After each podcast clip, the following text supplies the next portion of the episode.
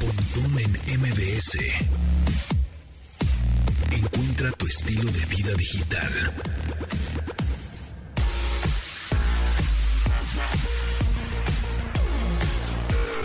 Amigos, pues estoy muy emocionado porque ya andamos aquí en Qatar, en tierras mundialistas. Y bueno, pues no se, puede, no, no se pierdan el programa, va a estar bueno. Y el de mañana también. Mañana, ya no sé ni en qué día vivo. Hoy es 24, ¿va? 24 de noviembre, sí.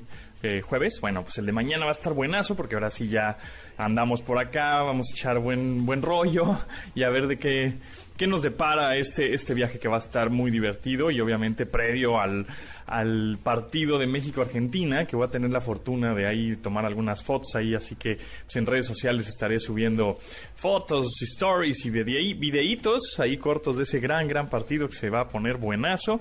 Ver a México, ah, porque típico que ya empezaron los mexicanos aquí, Messi, Messi, México, México, ¿no?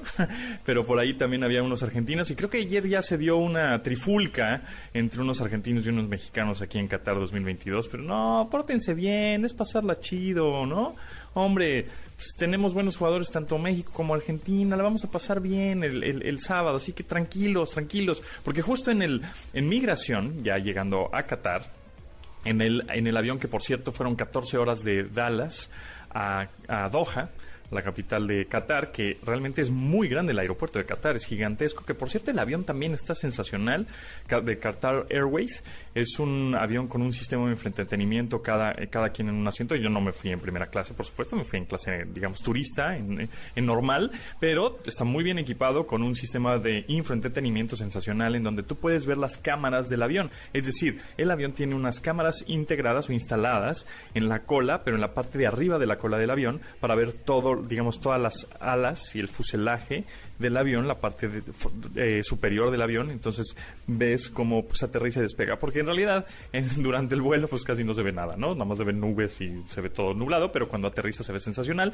Esos tienen una cámara ahí, tiene otra cámara en la parte de abajo justo en, la, en el tren de aterrizaje, entonces desde tu asiento puedes estar viendo las la- cómo están tomando las cámaras pues el exterior del avión entonces se ve sensacional y por otro lado tienen un render en tiempo real en donde por medio de como una animación tipo Google Maps ama- de ese estilo en versión satelital para que se vea todo digamos toda la mm, infraestructura que hay en, el- en las ciudades. Podemos ver también el avioncito, cómo va aterrizando, cómo va de, de punto A a punto B. En este caso fue Dallas, eh, eh, Doha, porque hice México, Dallas, Dallas, Doha, ¿no? México, Dallas, pues muy sencillo, un avión eh, normalito, eh, dos horas y media, muy rapidito, y ya. Y de Dallas a, Doha, pues son 14 horas. Que la verdad es que no la pasé tan mal. Eh, me fui dormido todo el avión, porque yo soy de las personas que empieza el avión, ni siquiera ha despegado y yo me cuajo. Pues es que, a ver, ¿qué vas a hacer? Si estás metido en un tubo, ¿no? Pase lo que pase, pues ya, pues mejor que ni te enteres. Entonces yo me duermo. Pero en este sistema de infra- entretenimiento del avión, que cada quien lo tiene en su asiento, en la pantalla de enfrente, pues, eh, está padrísimo porque además es sensible al tacto la pantalla, ¿no? Sin embargo, si tú no quieres tocar la pantalla porque te das quito, pues puedes eh, escanear un código QR que está en esa, en esa pantalla y desde tu teléfono puedes ir controlando todos los contenidos que puedes ver. Pues películas, series, obviamente había una mm, sección eh, de videos eh, dedicados para el mundial, ¿no? Tanto de Qatar como mundiales anteriores, documentales de fútbol, etcétera, pues para tener ese ambiente mundialista. Pero yo no vi nada de eso, vi dos películas nada más, porque lo demás me jeteé. Una que era la de Nope, de Jordan Peele, este director que ganó el Oscar en su ópera prima, que es la de Get Out, en, en cuando esa ganó el Oscar. Y luego tiene una segunda que se llama Us, y tiene esta tercera que se llama Nope. Tenía muchas ganas de verla, pero empezó como medio lenta y me dormí, luego medio desperté y medio me volví a dormir. Y al final, pues ya salen unas cosas ahí medio. Es una combinación entre aliens y un poco de western, medio rara. La película no me encantó y eso que a mí me me gusta mucho el trabajo de Jordan Peele, que por cierto es. eh, Además de que es un director que hace pues películas más sociales y de terror y de suspenso y de ese estilo, pues tiene su lado eh, comediante que por ahí es donde empezó. Así que si lo buscan en YouTube, Jordan Peele o Key and Peele, porque es su co- como compadre, como su amigo que hace comedia con él, Key como de llave en inglés y Peel es P-E-E-L-E, P-L, Key and Peel. No manches, tiene unos sketches increíbles en YouTube. A mí me, encanta ese humor. Pero bueno, vi esa película en el avión. Eh, regular zona, no, no fue mi favorita de este director, Jonathan Peel. Y después eh, me jeté un ratito y puse la de Bullet Train, que el tren bala de este Brad Pitt, que por ahí sale Ryan Reynolds y por ahí sale Sandra Bullock y, y está rara, es una película de acción, está divertida, tiene humor. O sea, es una película, eh, o sea, nada seria, es como para echar relajo, es muy cliché, está simpática, definitivamente me alivianó el viaje, muy divertida y es como película para eso, ¿eh? O sea, creo que si lo hubiera visto en el cine hubiera dicho... Ah, está medio malita, pero ya viéndola en una, una pequeña pantalla, eh, sentado en un avión y que te entretenga por lo menos unas dos horas de las 14 de viaje, pues está buena.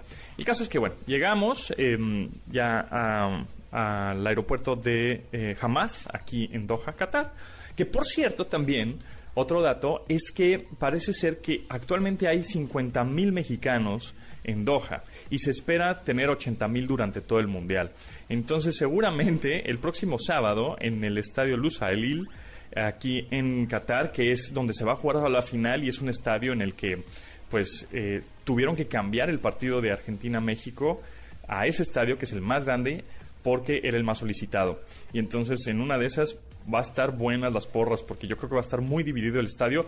Este, con respecto al anterior, ¿no? Al de Polonia-México, que ahí sí era todo verde, ¿no? Había muy pocos polacos y casi casi el 80% de ese estadio, el 974, que hemos platicado de ese estadio que está muy interesante por los contenedores, que, que, hicieron el estadio con los contenedores, etcétera, pues prácticamente el 80% de ese estadio, del Polonia-México, en el estadio 974, el 80% eran mexicanos. Pero yo creo que en este estadio, Lusail, que va a ser el sábado, híjole, va a estar bastante parejo. Pero bueno, vamos a ver cómo se pone.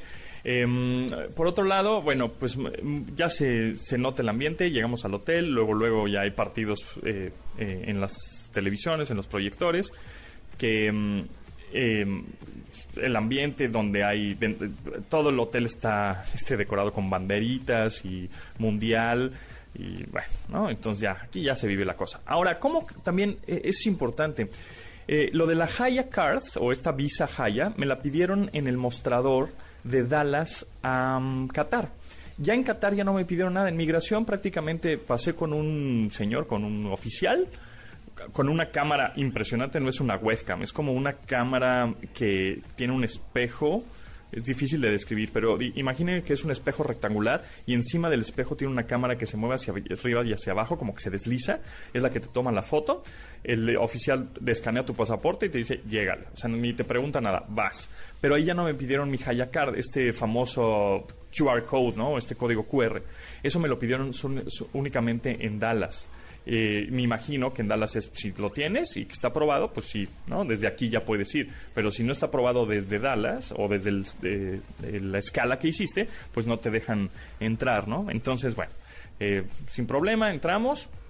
¿Y ahora cómo me estoy conectando? Bueno, pues yo compré, aquí te dan un SIM card, te regalan, a todos los turistas le están regalando un SIM card con 2022 mensajes SMS gratis, 2022 eh, minutos de llamadas y 2022 gigas para que te conectes, ¿no? Entonces, bueno, pues, obviamente se agradece la cortesía con una, mm, este, con una empresa de telecomunicaciones que se llama Ure, Uredu, Uredu. Pero yo había comprado una, un servicio también de, este, de esta compañía Uredu, pero lo venden en México con una compañía que se llama Hola SIM, que me costó 50 eh, dólares, 18 gigas de datos. Entonces, pues la verdad es que vale la pena. ¿Por qué? Porque los planes internacionales que tienes con tu proveedor de telefonía en México, estaba viendo que te pueden costar 99 eh, pesos perdón, no, este, 100 megas, a ver, ahorita les digo porque hasta me llegó, ya saben que te llega el, SMS diciendo, este, compra el paquete. Entonces, miren, así es, viajero internacional, ya saben, ¿no? Entonces te cuesta 500 megas, 700 pesos. 500 megas, 500 megas te los chutas en, en tres Instagram Stories, casi, casi. o sea, en una revisadita de Instagram Stories y de Twitter ya se te fueron los 500 megas. Bueno, eso te cuesta 700 pesos. O 1.5 gigabytes te cuesta mil pesos. Bueno, a mí me costó los mismos mil pesos, pero, me, pero conseguí 18 gigabytes de datos. Entonces, pues la verdad es que ahí vale la pena y eso me va a ayudar, obviamente, a compartirles fotos, stories, videos y todo el contenido ahí en mis redes sociales. Pero bueno, Manuel López San Martín, ¿qué nos tienes en el avance de eh, esta ocasión? Vamos contigo. Querido Pontón, qué gusto saludarte. Nos escuchamos en un rato. Cuenta regresiva para la marcha del presidente López Obrador este domingo, domingo 27 de noviembre. Vamos a platicar del tema con el presidente de Morena, Mario Delgado. ¿Y qué va a pasar con los motociclistas y con el reglamento para ellos en la Ciudad de México? Lo conversaremos con el secretario de Movilidad, Andrés Layur. Nos escuchamos en un rato. Estamos de regreso con Pontón en MBS. Pontón en MBS. Entrevista.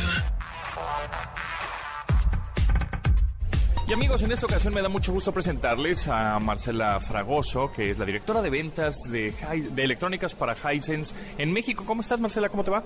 Hola, ¿cómo estás, José Antonio? Bien, gracias. Pues muy contentos porque aquí andamos ya en Qatar.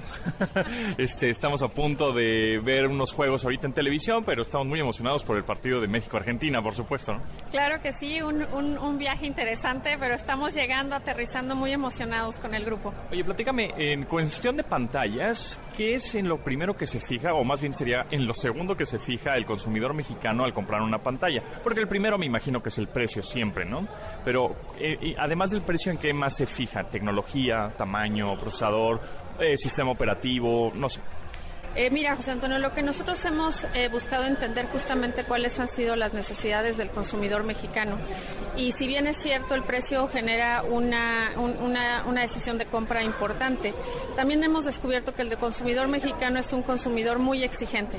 Este consumidor mexicano se fija en la necesidad que tiene, en la necesidad que tiene que satisfacer, en la tecnología y sobre todo una ecuación correcta entre precio y valor, ¿no? Ese valor que se lo da una mejor tecnología, un tamaño más grande y aquellas características que satisfagan sus necesidades. Y hablando de tecnología, porque es lo que más igual nos confunde a la hora de ver una gran variedad de pantallas en las departamentales, en los clubes de precio, etcétera, que si vemos ULED, que si vemos QLED, que si vemos OLED, que si vemos LED, que si vemos láser, que todos este tipo de tecnologías, pues cuál es realmente si estoy comprando la correcta, la más reciente, la más de más reciente generación, el mejor procesador, este la que se vea mejor, ¿cómo podemos identificar eso? Mira, una forma sencilla de darnos cuenta es justamente la calidad de la imagen que tú ves en una, en una televisión, que básicamente se puede dividir en dos temas, en la parte del brillo, en la parte del contraste. Es decir, qué tan, qué tan bien se ve la imagen y qué tantos colores puedes identificar dentro de esa imagen. Nosotros dentro de la marca tenemos esta tope de gama de nuestra, de nuestra marca que es ULED. Y por ejemplo, en ULED justo la, la diferencia, dependiendo de qué grado de, de- de- de bri- de brillo y de contraste quieras obtener, eh, es donde tienes la mejor calidad en imagen que tienen estas dos referencias. Y por ejemplo, para las personas que luego son amantes de los videojuegos, de pronto es, bueno, yo ahora en el Buen Fin seguro, ¿no? Ahorita me, bueno, ahorita me platicas si en el Buen Fin de por sí se venden, es lo que más se vende son las pantallas, y ahora con el Mundial me imagino que también, ¿no? Sí, eso pasa. Nosotros hemos identificado históricamente que tenemos este, esta estacionalidad eh, en, en el mundial donde se, se cambian las pantallas justamente por esta, por esta dinámica. Este fue un buen fin diferente. Este fue un, un- un buen fin pegado a una, eh, una estacionalidad con mundial. Eh, y se ve, se ve en las ventas, se ve en, en la gente que fue a las tiendas a comprar y obviamente fue un doble efecto, buen fin más mundial. Me imagino que hay dos tipos de consumidor, que justo el que de- decía, ¿no? Que es más el cuate que va a comprar su pantalla para después usarla más tiempo, es decir, no, no solo para el mundial, sino para consola de videojuegos, ver películas, ver series, y hay otros eh, otro tipo de mercado, otro tipo de consumidor, que es el que tiene, no sé, el restaurante, el bar, que compró pues pantallas realmente para la ocasión del mundial, que son pantallas más grandotas, pero un mejor precio, ¿no?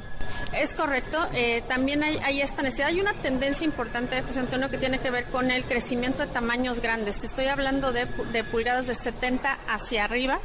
Y un desarrollo importante de pantallas de 100 pulgadas hacia arriba. Eso me llama la atención porque hay, hay espacios, o sea, ¿quién, ¿quién es el que compra ese tipo de pantallas? Este, ¿Los compran restaurantes, bares, hoteles, este tipo de industria? ¿O para habitación, para una casa? ¿No? Porque pues luego de pronto no te cabe, ¿no? Es muy grandota para tener un espacio igual reducido, habitaciones pequeñas. ¿O quién, quién es el consumidor de esas teles grandotas? Un gran porcentaje de los consumidores tiene que ver con algo que le llamamos home and living, es decir, para uso personal, para uso en casas.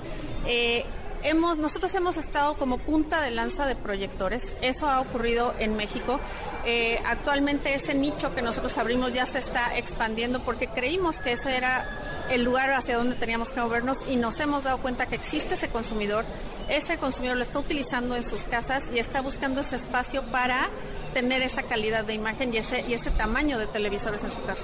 Justo hablando de los láseres, los proyectores láseres que fueron ustedes como punta de lanza, ¿quién e, es realmente para casa también, para el que quiere tener un cine en casa, ver, quiere los, ver los deportes grandotes. ¿Cuál es la tendencia? Porque hace un par de años era pues impagable, la verdad, era muy caro, muy costoso tener un proyector láser en tu casa. Hoy te están bajando de precio, como generalmente pasa con la tecnología, ¿no? Se va popularizando y va bajando de precio y va mejorando la tecnología. ¿Cuál sería la tendencia? Es decir, em, podemos ir viendo que la gente va a tener más proyectores de este estilo para qué, cuáles serían las ventajas de tener un proyector láser en tu casa de, no sé, de 90 o hasta 130 pulgadas, que podríamos tenerlo.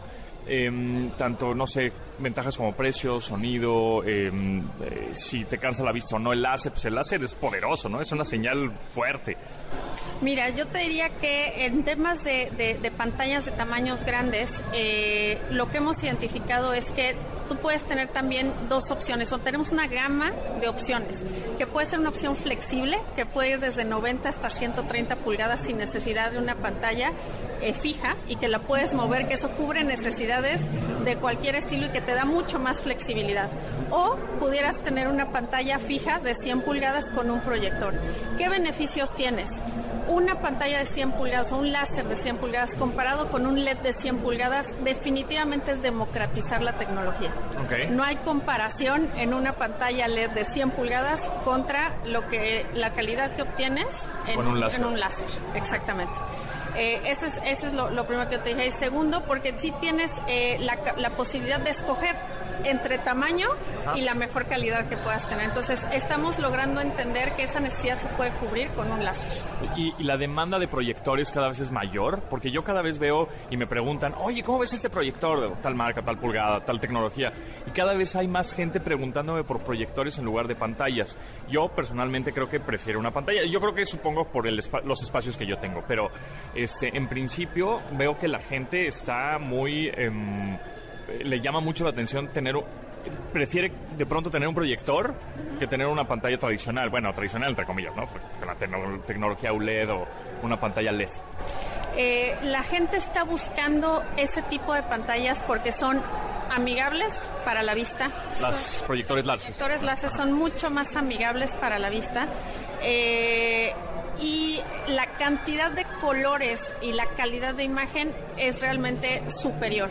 Entonces, lo que hemos lo, que hemos intentado hacer es justo darle a conocer a las personas que existe esa opción y al ellos poder identificar esa esa esa, eh, esa necesidad o esa, esas características, pues la tendencia ha subido. Nosotros en eh, proyectores láser eh, crecimos más de tres veces las ventas de un año a otro, lo cual nos habla justamente de que la gente lo quiere tiene dónde ponerlo y está identificando las bondades de un láser. Oye, y hablando ahora de 8K, el, y ahorita estamos, bueno, ya la, la, tendencia, más no la tendencia, sino el presente es, oye, ¿qué tele me compro? Pues 4K, ya no te vayas por ni una Full HD ni algo anterior a eso, sino 4K. Pero el futuro es 8K. En realidad, ¿vale la pena ahorita hacerte de un televisor 8K cuando no hay tantos contenidos en esta resolución? Ese es el punto justamente, O sea, el tema es estar listos para cuando el contenido esté listo también.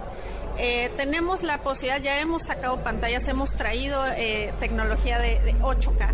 Sin embargo, eh, el contenido todavía no está listo para esa para, esa para, esas pantallas. Sin embargo, hay que estar listos, hay que estar adelante y eso es también una de las misiones de Hisense, no solamente ser una marca confiable, sino también poner a la mano de la gente la tecnología. Claro. Y por último, em, se acerca ya también el CES, el Consumer Electronic Show en Las Vegas, que se lleva a cabo ahí en el centro de convenciones, que cada vez es más grande el centro de convenciones, cada vez va más gente. Este, y ya creo que voy a ser la vigésima vez que voy. Y es increíble, la verdad, porque es abrumador toda la tecnología que hay. Este, la, marca va a tener algo que nos puedas adelantar. Yo sé que se van a anunciar algunas cosas interesantes con respecto a pantallas y etcétera, ¿no? Y algunos proyectores, me imagino. Pero algo más que podría ser o tecnologías en general, tendencias. Igual no me digas el producto porque no se puede, yo sé, pero tendencias en tecnología. Yo lo que te diría es, nos va a encantar que verte allá. Eh, vamos a estar presentes en el CES y nuestro foco va a seguir siendo, sin espolear nada, laser y premium products en ULED. Entonces, eh, hacia allá es nuestro foco, premium products, premium channels, y ese, esa es la punta de lanza hacia, hacia donde nos estamos dirigiendo. Eso sería lo, más fuerte que tiene la marca, que son eh, eh, proyecciones, proyectores láser para el consumidor final. Y pantallas, consumidor final llámese nosotros mismos, ¿no? Que vamos a la tienda y compramos.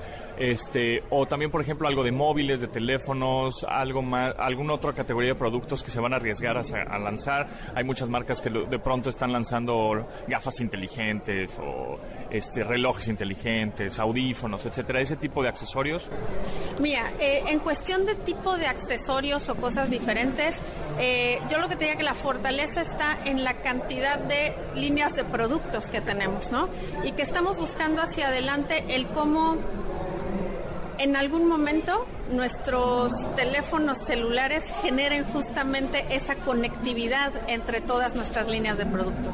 La visión va hacia allá, en que finalmente eh, sea una una, una conexión y, un, y, una sola eh, plataforma la que una todas nuestras líneas de producto. Buenísimo, pues ahí está Marcela Fragoso, directora de ventas de electrónicas de Hisense. Muchísimas gracias y bueno, pues estaremos aquí gritando los goles de México, ¿no? Que así sea, que así sea. Gracias. Por Ojalá que sí. Gracias. Continuamos después del corte con Pontón en MBS. Estamos de regreso con Pontón en MBS. Acceso Pet Friendly con Dominique Peralta.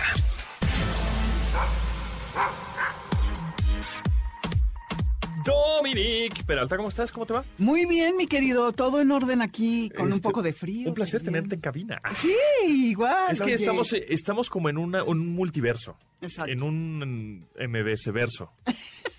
Oye, además, MBS verso. MBR, MBS, verso. Exacto. Sí, míralo. Exactamente. Mientras yo estoy en otro lado, nosotros estamos bueno, estamos, estoy en Qatar. Estamos ahorita en una cabina alterna en donde estamos también hablando de unas cosas bien interesantes acerca de perros y gatos. Como por ejemplo, que el mercado de los perros, yo una vez andaba con mi papá, por ejemplo, en el coche y veíamos perritos por todas las calles. Y me dice, oye, esto de los perros ha crecido mucho. Le dije, puta, y el mercado que hay, hay de todo, que si comida, que la croqueta, que el juguete, que el veterinario, que la peluqueada, que todo, ¿no? O sea, ¿por qué de pronto hubo un boom de perros como nunca? ¿Será por la pandemia o qué? No, desde antes. Fíjate, yo empecé Amores de Garra hace cuatro años. entré con el peje, imagínate, una semana después. ¡Uf! ¡Qué padre referencia! Eh, no, y querían que empezara el día que tomó posesión. Y dije, de por sí nadie me va a escuchar si es un programa nuevo. Imagínate, en la toma de posesión. Entonces empecé el 8 de diciembre, que fue el siguiente sábado.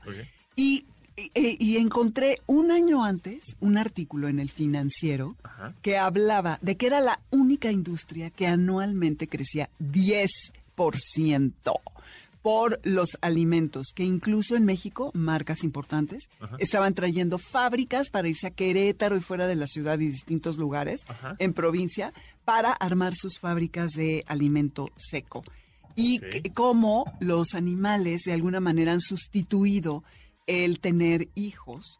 Eh, si tú vas a la Condesa y a la Roma, vas a ver que está lleno de personas millennials, 25 a 40, eh, que están paseando a sus animales, generalmente no tienen hijos.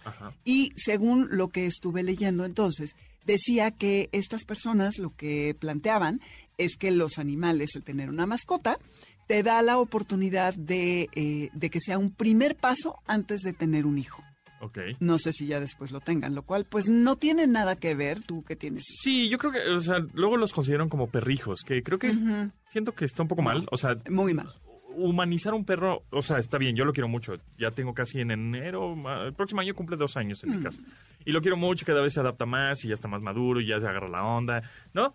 Pero así como, o sea, lo estimo y lo quiero y sí me encariño, pero así como humanizarlo y ya es mi perrijo. ah, Y sabes qué? que eso es una falta de respeto para el animal. Sí. Porque estás atentando contra su animalidad, antropomorfizándolo, que es como el término científico, en donde lo dotas de cualidades que no tiene. El animal es un animal y tienes que respetar su instinto, sus necesidades, no estarlo vistiendo, no estarlo disfrazando. ¿Alguna vez te acuerdas que hablamos de las fotos Sí. y que veíamos algunas cuentas en, en distintas redes donde tú ves que el animal no está contento de que le estén poniendo las orejitas de burrito y todos estos disfraces? Pero, por ejemplo, hay unos tipo gafas o gogles que son los ahora que, bueno, Frida, ¿no? Este, eh, esta perrita que, bueno, falleció hace unos días, hace unas Unas semanas. Ajá, que usaba unos gogles, más porque una, era una perrita de rescate, y unas botitas.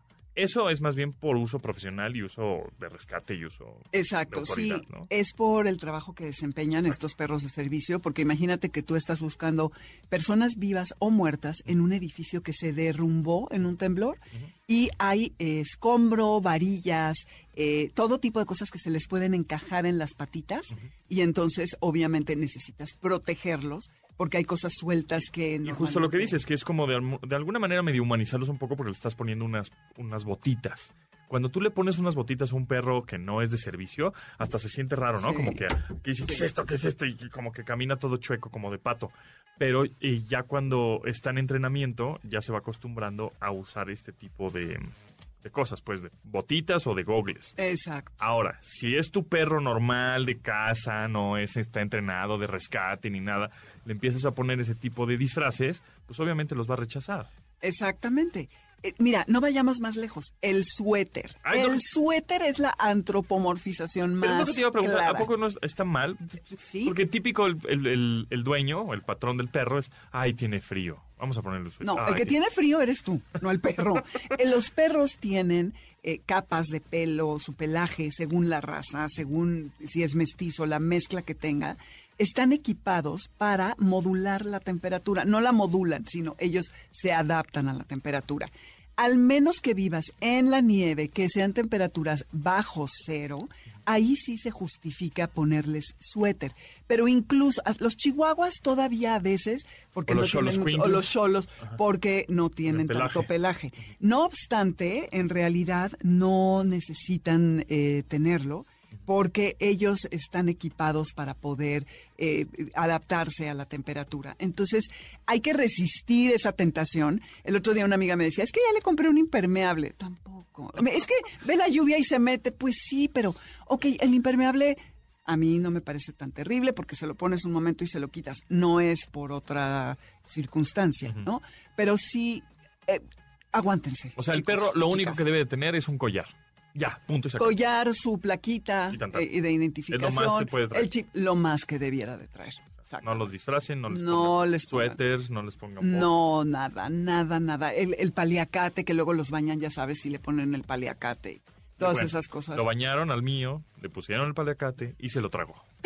No. Se lo tragó, señores, y entonces estábamos muy preocupados de el paliacate de, se lo tragó, vamos corriendo a la endoscopista de perros. Entonces ahí vamos con el doctor Pinson, creo. Entonces ahí vamos corriendo y entonces lo llevábamos en el coche y empezaba así y dice, no, pues este se va a morir, ¿no? Estamos Sí, preocupadísimos claro. porque además este, tenía, era cachorrín. Y de repente, este, pues sa- saca algo de la boca que no nos fijamos qué bien era, porque pues ya después de los gas, de este, eh, jugos gástricos y todo lo que traía adentro, va, echa algo para afuera y ya, ¿no? Lo vi yo por el retrovisor porque traía la, la- el hocico afuera de la ventana. Ah, Llegamos al doctor, no, endoscopista, necesitamos que le saque el paliacate, se va a morir, no sé qué. Y al fin, eh, después, el- a, los- a las horas, me dice, no, pues ya le hicimos la endoscopía, y no tiene- no tiene nada dentro de la panza. ah, pues seguro lo vomitó. Lo vomitó. Lo vomitó en el trayecto. Y entonces, después de eso, ya aprendimos que este señor, bueno, este señor perro, este, come calcetines, come trapos, come- y después los vomita. Obviamente ya todo lo dejamos fuera de su alcance, pero después de todos dos, tres calcetines más que se comió y los vomitó, dijimos, ok, nos podemos ahorrar seis mil pesos en endoscopía. Jesús bendito, no Que lo manches, vomite, por que lo favor. vomite, por favor. No, es que aparte todo el tema de los perros y gatos es, bueno, carísimo de parichi. Sí, exacto. Entonces platicábamos un poco del mercado, hablando de, cari- Exacto. de carísimo. Este ha subido 10% anualmente el mercado de los No, animales. es lo que crece. Ajá, Es lo que está sí, creciendo, sí. ¿no? Entonces, este, ¿y más perros que gatos o a la par? Más perros, en México más perros perros que que gatos. gatos. Sí.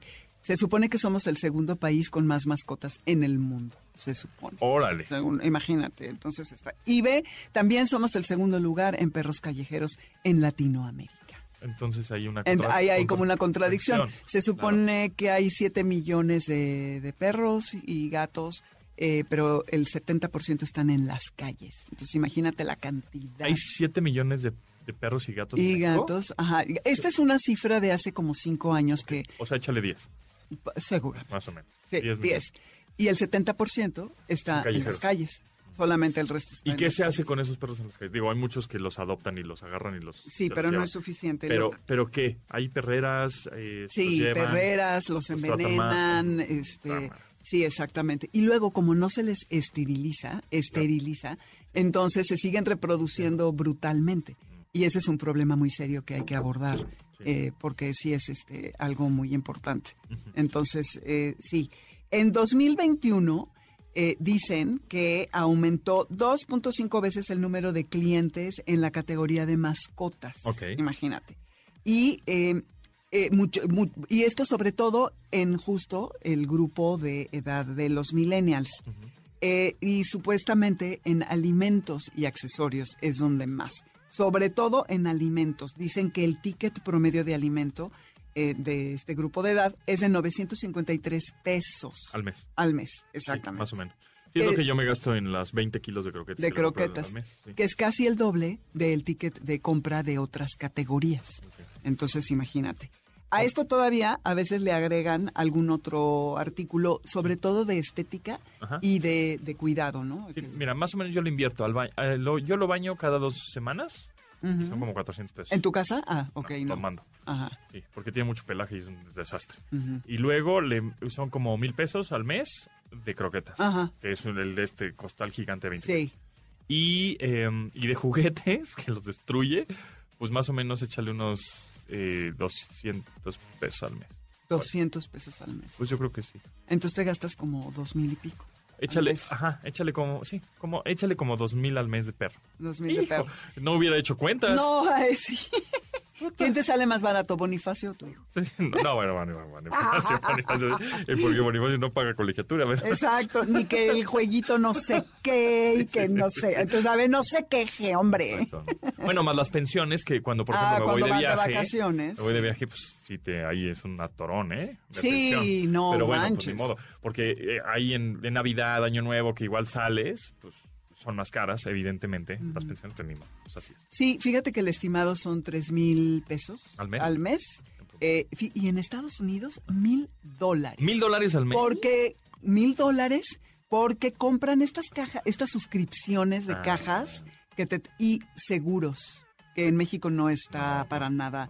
Y hay gente que ha hecho entrevistas que dice que no, que para qué los van a, Asegurar. a asegurar. Sí. Sí. Sí, la verdad. ¿Tú lo asegurabas a No. tus perros? No. Ah, no, como para qué. No.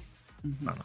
Sí, pues es un dineral. O sea, mil dólares en Estados Unidos y tres mil pesos, 3,000 al, pesos. Mes, al mes hay que invertirle a tu perro o gato. Si es que tienes mascota, hay que meterle unos tres mil varos al mes. Así, que, considérenlo entre las otras cosas que hay que Eh, considerar. Exactamente, que hay que tenerlo, que hay que cuidarlo y que hay que estar, más hay que invertirle. Entonces, así piénselo. Muy bien, Dominique, ¿en dónde te seguimos y en dónde te escuchamos? En Amores Garra Twitter, Amores de Garra en Instagram y Facebook y los sábados 2 a 3 aquí mismo en el 102.5. y en tu. Twitter personal, Ah, sí, Dominique Peralta. Ujú. Dominique Peralta, Peralta, donde pones ajá. rock y música. Rock y música, no ¿Eh? muchos animales, pero ¿Está bien? eso sí, pues es que es la primera nos- vocación. oye, Exactamente, ¿verdad? también a los que nos gustan los animales, también nos, Nos gusta, gusta el la rock, y también nos gusta el cine, y también Exacto. comemos. Y somos la humanos. lectura y todas esas cosas. Y, la- y- y- y las, este, mm, estas cartas astrales. Ah, y la astrología. Claro. Fíjate que ya no pongo mucho de eso porque como que, no sé, es muy chistoso. No Eh, le gusta a la gente que ponga de astrología. Él nació a las, como a las once y cuarto. Ay, ¿de la mañana? Sí.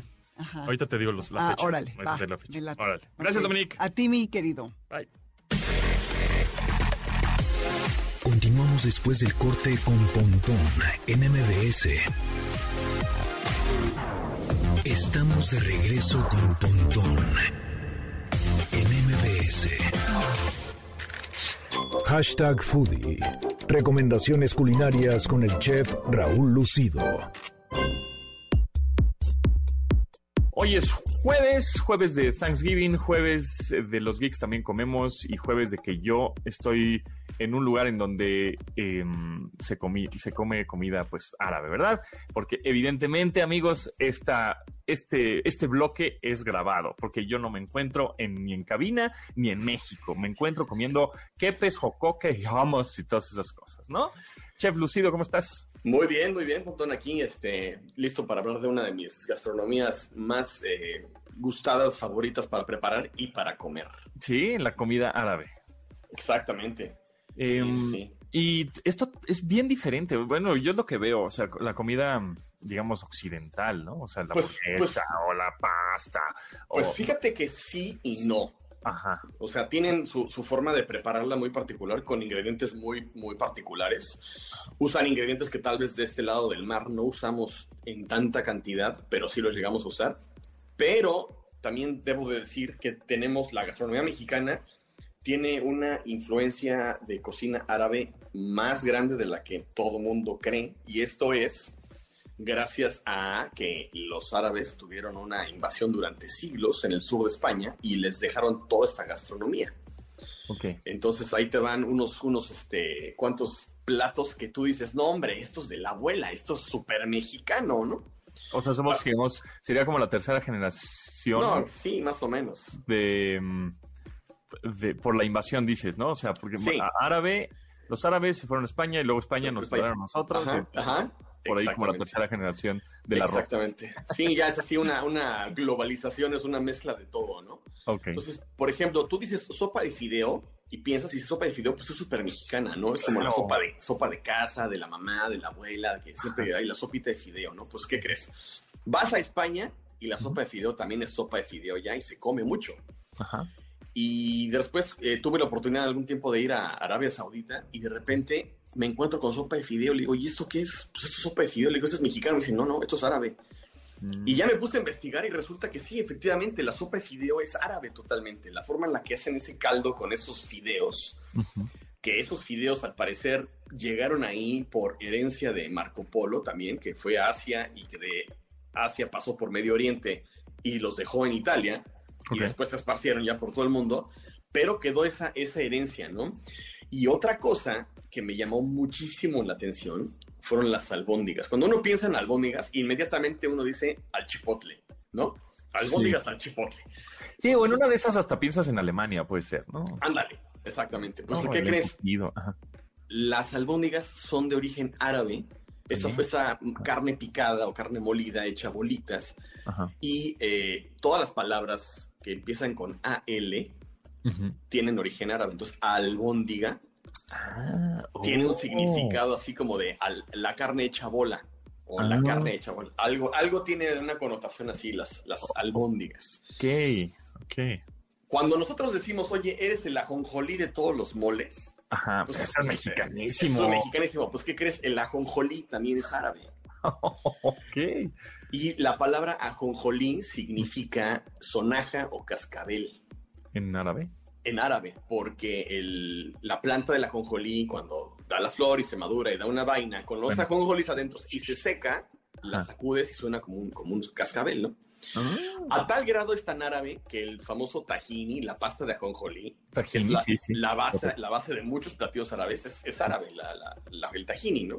Y acá Claro. en México el ajonjolí, pues es el de todos los moles, efectivamente, ¿no? Órale. Entonces, entonces sí tenemos muchas cosas en común. Que Pero ahora sí, el, el mole sí es mexicanísimo, ¿no? El mole es mexicano, sí, y, y hay que recordar porque por ahí la gente va a decir, no, el mole no es mexicano porque tiene la ajonjolí que es árabe y tiene la cebolla que es europea y las especies que vienen de Medio Oriente. No, bueno, pues ¿qué creen? Les puedo decir que sí es mexicano porque México significa eso justamente. No, no es, jamás estamos diciendo que es prehispánico. Son dos cosas diferentes que a veces la gente dice, no, es que la, música, la, la comida auténtica mexicana son los chapulines y los gusanos de maguey. No, no, no. Eso puede ser prehispánico, pero mexicano ya implica un mestizaje, una colonización y un intercambio de ingredientes. Entonces, claramente el mole creo que es el mejor representante de lo que es la cultura mexicana porque tenemos de todo, ¿no? O sea, influencia de, de, de árabes, de europeos, incluso de, del sur de Asia, también tenemos este, influencia, ¿no? Ok, ¿Y, qué es lo que más te gusta de la comida árabe? Tanto prepararla como comerla, porque pues está justo el jefe, o que son estas bolitas de carne parecidas a las albóndigas, está el fideo con arroz o la gallina en realidad es arroz con pollo, ¿no? Exactamente. Yo creo que, te voy a decir, yo que las hojas de parra. Hojas de parra, ok. Hijo, no, esas me puedo comer como 50, yo creo, me encantan. Me encantan, además es... Prepararlas y comerlas. Prepararlas y comerlas. Prepararlas es un poco tedioso, pero sabes que la recompensa va a ser muy buena a la hora de comerlas, ¿no? claro, claro, claro. Y además este es, es, un plato que está muy, muy balanceado porque tiene carbohidrato, que es el arroz que va adentro, tiene proteína, que es la carne, y tiene la verdura con mucha fibra, que es la hoja que va por fuera. ¿Esa hoja qué es? Es la hoja de, de la uva, de la vid. Ah. Entonces, las, ese, es, ese es como que el, el, plato mediterráneo del Medio Oriente por excelencia, porque de ahí viene la uva también. Y, luego están estas como tipo pastas, o sea, pastas me refiero no, no fideos y coditos, ¿no? Sino estas como, como cremas que, que son el, el, hummus, el, hummus, el, la garbanza, exactamente. El baba ganoush también me encanta, es este puré de berenjenas asadas, también le ponen un poquito de tahini y limón y este, la verdad es delicioso, a mí me encanta el, el, hummus y creo que lo hacen, se hace con la berenjena, que es uno de los vegetales más infravalorados de la cocina mexicana y que siempre los ves en el supermercado, los pobres berenjenas y nadie las pela.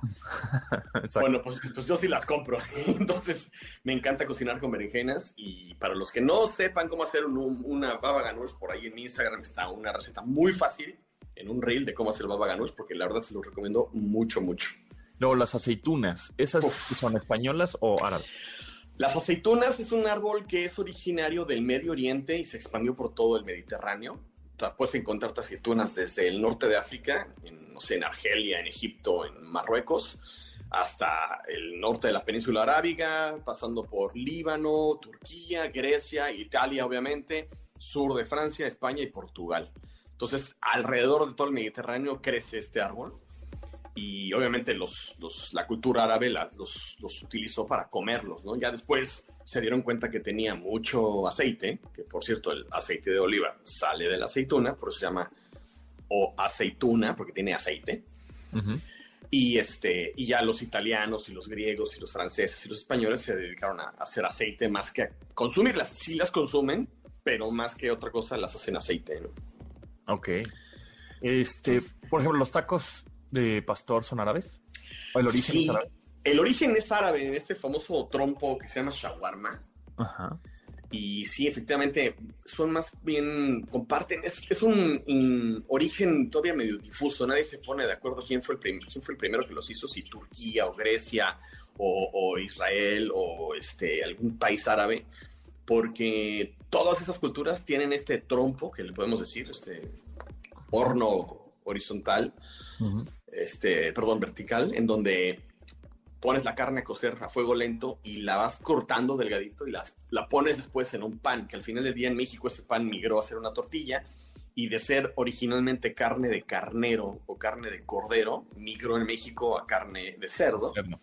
Y de, que ponerle especias típicas de Medio Oriente, le pusimos acá pues, achiote, chiles secos y ajos y demás cosas, ¿no? Pero sí, es como el, el abuelito de los tacos al pastor, es el shawarma. Ok, y por, último, veo por ahí de pronto que comen una cosa que se llama tripa rellena. Que mm, hay muchos que les encanta porque viene frita. Hay unos que creo que hay horneada, hay otros que son fritas. Pues frita, la verdad es que frito todo sabe rico, ¿no? Pero, pero a ver, la tripa rellena es prácticamente el intestino de. Es esta cosa que se enrolla, ¿no? En un, en un, tubito. Bueno, pues ¿qué creen? Eso en México se llama machitos. Ah, machitos. Los tacos de machitos. los machitos no son los, No, no, no. Son las criadillas. Esas son las criadillas. Los machitos ah. es el, la tripa de cerdo o la tripa del borrego. Ajá. envuelta, lavada y envuelta sobre sí misma y asada. Y la, pero la rellenan con algo, ¿no? No, no, no, Se llama rellena porque va como que en sí misma este, ah. envuelta, digamos, ¿no? Ok. Entonces, ese es otro ejemplo también de la herencia de la cocina, porque estoy segurísimo que los, los tacos de machitos salieron de ahí. O sea, los tacos de machitos son el, la tripa, el intestino, ¿Sí? hecho frito. Este, frito y, te, y, y, en, y de árabe es, sí, creo que según yo sí lo rellenan con algo, con pues carne de algo. Igual y sí, pero pues es muy parecido, es la misma materia prima, ¿no? Órale, pues. Entonces sí, sí hay mucha similitud, ¿eh? aunque no lo crean, hay mucha similitud. Muy bien. Eh, a ver, tu top 3 de comidas del mundo, ¿cuál sería? Yo creo que la mexicana, porque tiene tacos al pastor. El número uno, ¿no? Sí, sí, duda. Uf, el número dos pudiera ser, híjole, yo creo que la española también me gusta mucho, que por cierto, el azafrán de la paella también es árabe, viene de ah, Arabia. Ah, mira. Entonces, o sea, el arroz, el, el, el, que sea amarilla es Exactamente. Eh, porque los, la invasión árabe en España dejó el azafrán en España. Ok. Exactamente. Este, y número tres, híjole, está difícil. Pudiera ser, no sé si la peruana o la italiana. Ok. ¿Sabes? Creo que italiana, italiana, a mí me parece. Italiana bien hecha, o sea, una pasta hecha en casa, bien, pasta fresca. No, no, no pizza y. No, no, no, no, no, Italiana sí, de la, un risotto bien hecho, ¿sabes? Sí, bien, ese tipo de cosas. Sí, porque cuando dices italiana a mí me viene a la mente así, el fettuccine Alfredo, con pollo. Exactamente, ¿lo quiere con pollo o camarón? Exactamente. Bueno, pues muy bien, ¿en dónde seguimos, Chef Lucido? Estamos en Instagram como arroba chef-lucido, en Twitter como chef lucido, por ahí si tienen dudas de la cocina árabe, por ahí tengo algún par de recetillas, que por cierto mi reel de los falafel, que también son medio árabes, ya está en fuego, ¿no? Todos los días me ah. llegan notificaciones ese porque están muy fáciles de hacer y muy ricos. Claro, el falafel, ¿cómo es el falafel rápido? Es este garbanzo crudo que lo hidratas y lo mueles en un tostador, le pones hierbas, perejil, buena, bla, lo que quieras, y después con una cucharita lo pones a freír en abundante aceite como hacer croquetas. Y listo, después lo acompañas en ensalada, dentro de un taco, con un dip, y es buenísimo. Buenísimo, pues ahí está. Pues gracias, Chef Lucido. Eh, nosotros nos escuchamos mañana a las 12 en esta frecuencia MBC 100.5. Gracias a Yanin, Memo, Beto, Itzel, Marcos, Mario, Luis en la producción de este programa. Se quedan con Manuel López San Martín en Noticias MBS. Pásenla muy bien. Gracias. Bye. En MBS. Te espera en la siguiente emisión.